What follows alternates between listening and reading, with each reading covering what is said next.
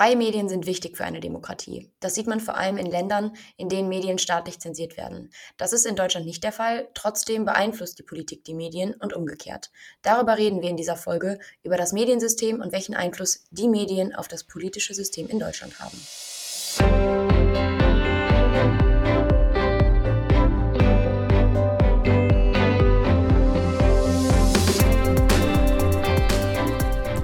Hier ist Drittstimme, der Podcast zum politischen System Deutschlands. Miriam hat es bereits gesagt, wir wollen in dieser Folge über das Verhältnis von Medien zur Demokratie insgesamt und von Medien zur Politik in Deutschland sprechen. Vielleicht sollten wir an dieser Stelle erstmal kurz klären, was wir mit Medien überhaupt meinen. Denn zum einen sprechen wir hier über die klassischen Massenmedien, also Radio, Fernsehen, die Presse. Und andererseits gibt es ja noch die sogenannten neuen Medien, vor allem soziale Netzwerke wie Instagram, Twitter und Co. Stimmt genau. Und äh, wir haben da ja einerseits ausgebildete Journalistinnen, die sich dann an journalistische Sorgfaltspflicht halten müssen, äh, wenn sie für Medienhäuser berichten. Und andererseits äh, können alle Menschen mit dem Internetzugang in den neuen Medien, äh, ja, soziale Netzwerke, wo man möchte, seine Meinung kundtun und verbreiten. Herr Marschall, einmal ganz konkret. In Artikel 5 unseres Grundgesetzes ist die Meinungs- und Pressefreiheit aufgeführt. Sie steht dort als festes Grundrecht. Was sagt das aus, wenn Medien dort so früh konkret erwähnt werden? Das macht nochmal deutlich, wie wichtig Medien und eine funktionierende Medienlandschaft für eine Demokratie ist. Und äh, wie ja schon anfangs gesagt wurde, also wenn wir Probleme mit den Medien haben in einem System, dann haben wir oft auch Probleme mit der Demokratie. Es gibt äh, eine ganze Reihe von Systemen, in denen wir undemokratische Strukturen haben, die darauf basieren, dass das Mediensystem nicht frei ist. Und diese Freiheit des Mediensystems ist eine Voraussetzung dafür, dass wir von einer demokratischen Gesellschaft sprechen, von einem demokratischen, von einem demokratischen politischen System. Und äh, dass es ein Bürger- und Menschenrecht ist, äh, das ist deutlich, indem es halt ganz vorne auch im Grundgesetz steht, äh, ist Artikel 5 erwähnt, doch die Presse und die Meinungsäußerungsfreiheit, das sind zwei ganz zentrale Freiheiten in einer Demokratie. Aufgrund welcher Funktionen sind denn Medien so wichtig in Demokratien? Freie Medien. Ja, man braucht in einer Demokratie freie Medien dafür, dass es äh, ganz bestimmte Aufgaben gibt, die erfüllt werden, die für eine Demokratie ganz zentral sind. Und äh, das sind äh, Aufgaben wie die Kontrolle von Herrschaft, die Kritik von Herrschaft ist ganz zentral in einer Demokratie. Dann ist auch wichtig, dass äh, Transparenz hergestellt wird, dass man also erfährt, was äh, in der Politik, im Staat entschieden wird, aber auch was die Bürgerinnen und Bürger denken.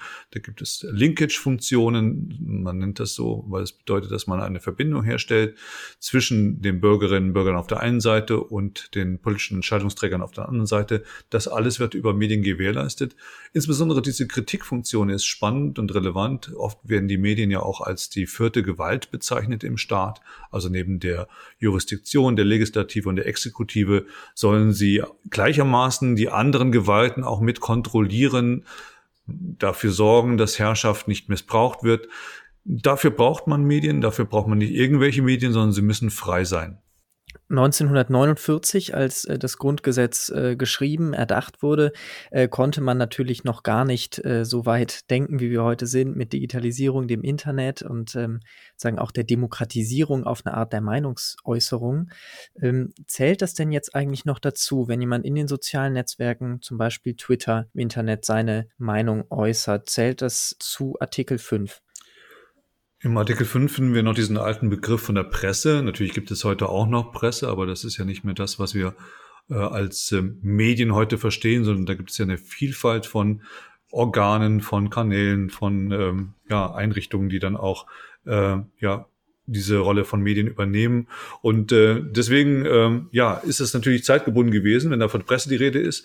Heute haben wir auch neue Medien, aber auch für die neuen Medien gilt dann teilweise das, was für Presse steht, aber hauptsächlich auch das, was wir als Meinungsäußerungsfreiheit bezeichnen. Das heißt, dass man das Recht hat, auch sich über solche Kanäle an Debatten zu beteiligen, seine Meinung zu äußern. Allerdings findet das auch wiederum Grenzen. Es ist nicht so, dass diese Medienpressefreiheit völlig unbegrenzt ist und das gilt auch für die Meinungsäußerungsfreiheit, sobald es dann beispielsweise ähm, gegen den Schutz der Jugend geht oder äh, auch strafrechtliche äh, Umstände eine Rolle spielen, dann wird's äh, natürlich dann, äh, dann kommt der Punkt, wo man auch diese Freiheit eingrenzt und auch eingrenzen muss. Wenn euch noch weiter interessiert, welche Aspekte und Grundsätze bei der Gründung der Bundesrepublik Deutschland im Grundgesetz wichtig waren, hört gerne in unsere, in unsere Folge zur zweiten deutschen Demokratie rein.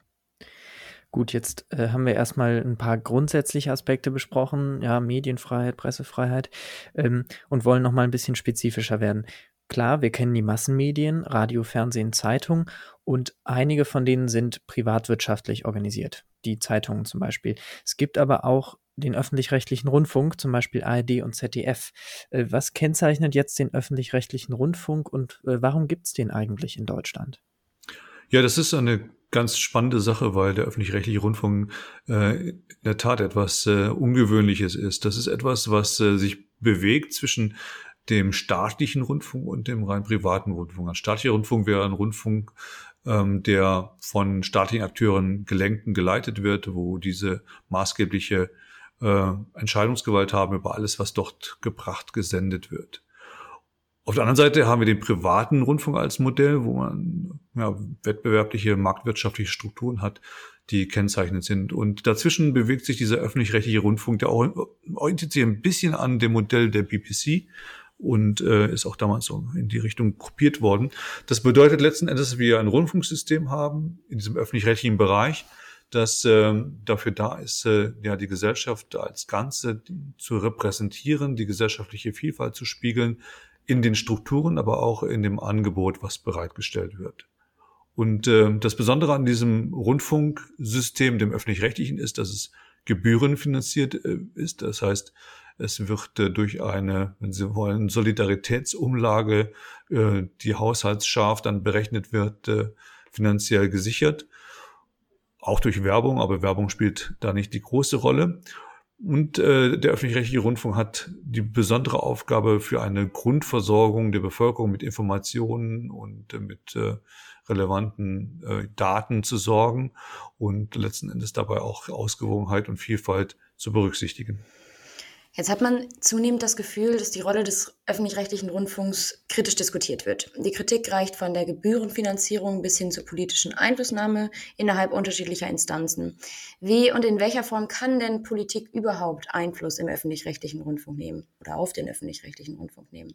Ja, tatsächlich ist es so, dass der öffentlich-rechtliche Rundfunk äh, eigentlich äh, ja staatsfrei sein soll oder zumindest kein staatlicher Rundfunk sein soll.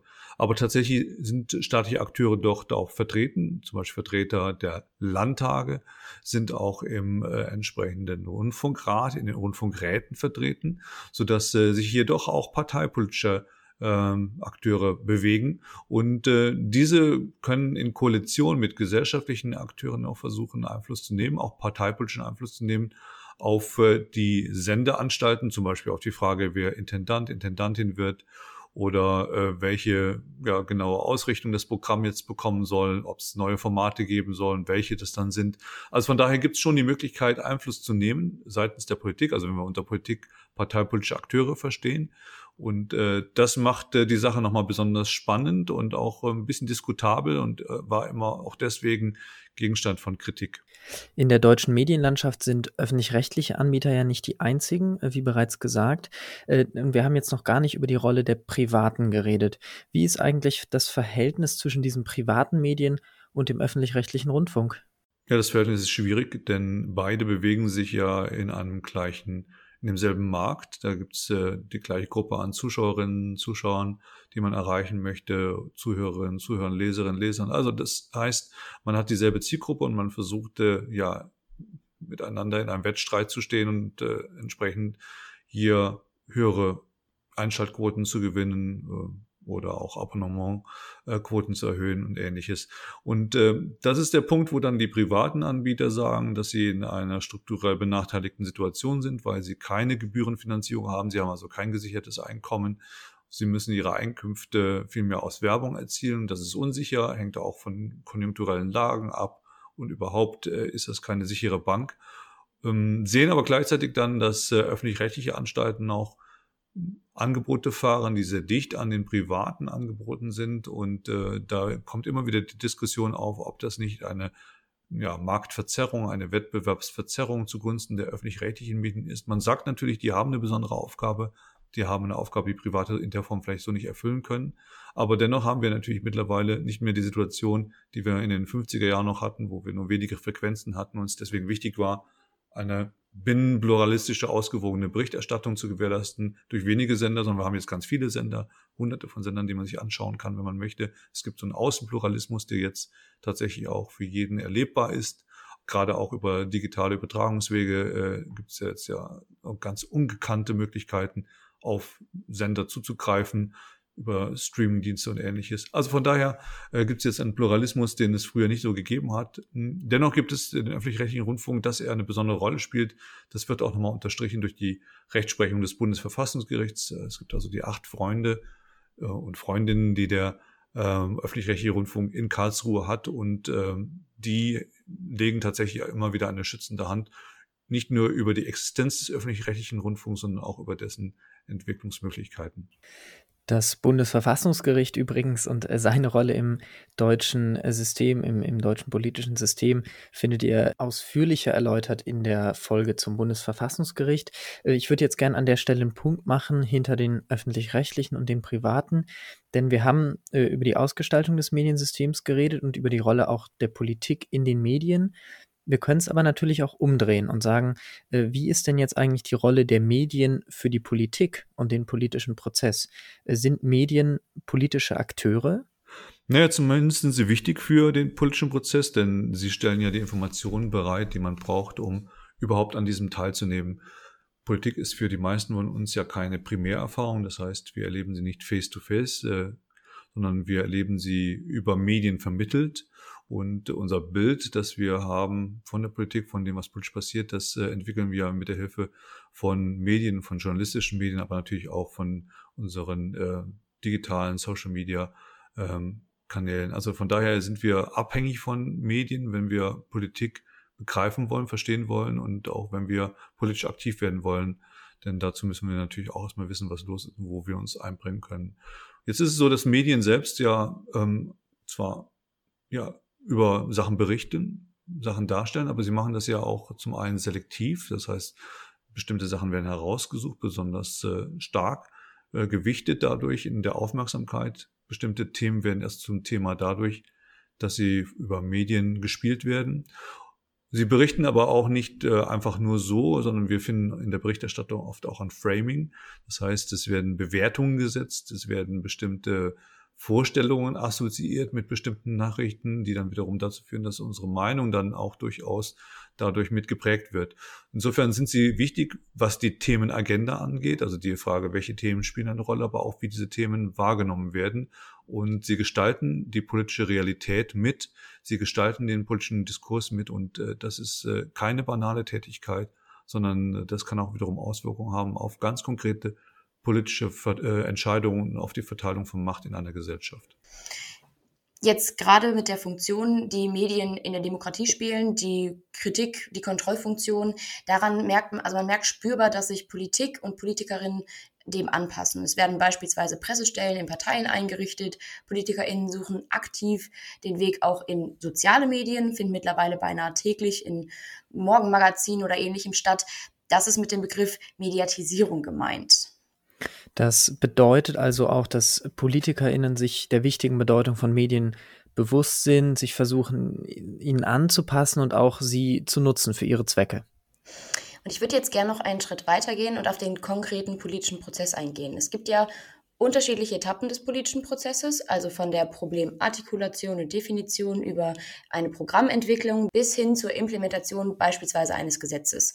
In welcher Phase dieses Politikzyklus haben denn Medien besonders hohen und bedeutsamen Einfluss? Ja, tatsächlich ist es so, dass die Medien besonders in den ersten Phasen eines solchen Policy-Prozesses sehr maßgeblich sind, denn da geht es darum, aus der Vielzahl an Themen und Issues, die wir ja in dieser Welt haben, die herauszufiltern, die als relevant wahrgenommen werden und äh, die dann auch tatsächlich bearbeitet werden von den politischen Akteuren.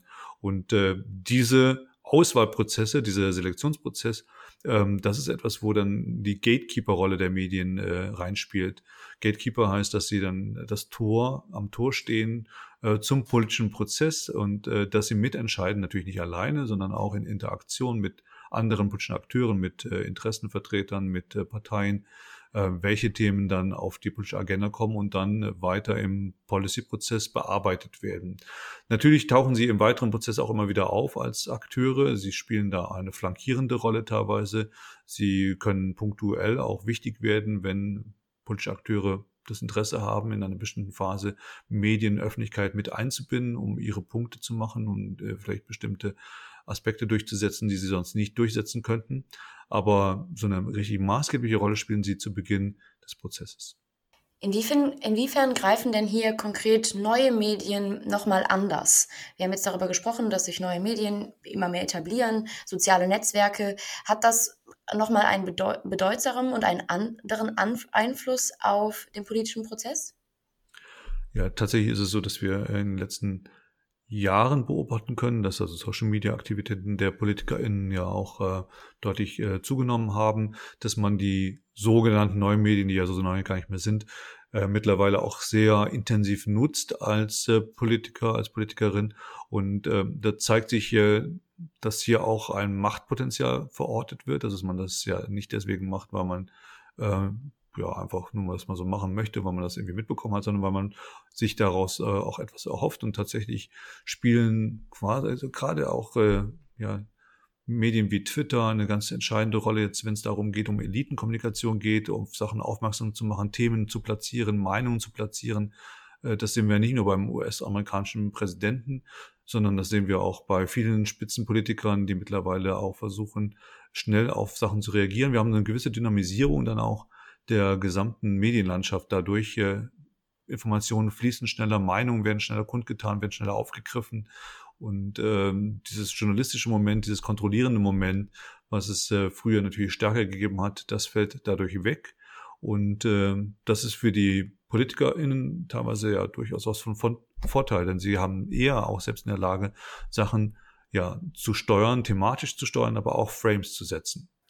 Sie hatten jetzt schon äh, die Meinungsäußerung und, und direkte Meinungsäußerung, Meinungsaustausch angesprochen. Ähm, Gerade in den sozialen Netzwerken besteht da ja die Möglichkeit zu, durch das Internet, äh, die Möglichkeit zu sehr unmittelbarem Austausch zwischen Wählerinnen und PolitikerInnen, äh, zum Beispiel jetzt über Kommentarfunktionen. Ähm, ändert das das Verhältnis zwischen Bevölkerung und Politik eigentlich auch auf einer grundsätzlicheren Ebene? Ja, ich glaube, wir stehen tatsächlich hier an so einer Wegscheide, was äh, so die Mediendemokratie angeht und dass wir vielleicht in einigen Jahren sehen werden, dass das tatsächlich Umbruchjahre waren, in denen wir jetzt gelebt haben. Was wir beobachten können, ist ein, ähm, ja, ein Bedeutungsverlust der journalistischen Medien. Ähm, ganz deutlich. Also zwar sind die noch da und die spielen eine Rolle, auch digital eine Rolle. Es ist ja nicht so, dass wir jetzt nur äh, über Presse reden, wenn wir äh, etwas in der Hand knistern hören, sondern es ist natürlich auch äh, online mittlerweile äh, so, dass wir doch Presseerzeugnisse haben, die nicht mehr gepresst werden, sondern einfach dann on-screen sind. Das ist äh, aber dennoch so, dass wir zunehmend auch andere Formen von Kommunikation, unmittelbarer Kommunikation über Social Media zwischen den PolitikerInnen und den BürgerInnen sehen. Und äh, das ist etwas, was äh, vieles in Frage stellt, was wir immer so als äh, Ideen und Theorien, Konzepte hatten im Bereich der Mediendemokratie und dass wir schauen müssen, was das jetzt bedeutet für die Machtverteilung, für die Gatekeeper-Rolle von ähm, Journalistinnen, Journalisten. Was bedeutet das für die Rolle von Politikern? Können die jetzt viel stärker Einfluss nehmen? Oder sind es die Bürger, die stärker geworden sind, weil sie auch äh, in unmittelbaren Kontakt treten können und weil sich hier ganz neue Machtzentren und Kommunikationszentren auftun. All das ist noch alles im Fluss und sehr schwer abzuschätzen. Ich glaube aber tatsächlich, dass wir sehen werden, dass äh, ja die Mediendemokratie, die neue Mediendemokratie eine andere sein wird als die alte Mediendemokratie.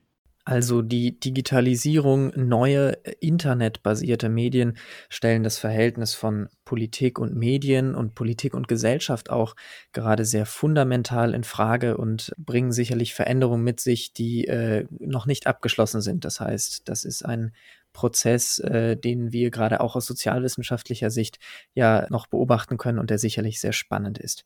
Ansonsten gilt, äh, schickt uns Feedback zum Podcast gerne an die Mail politik2.phil.hhu.de und wir sagen bis zum nächsten Mal. Tschüss. Tschüss.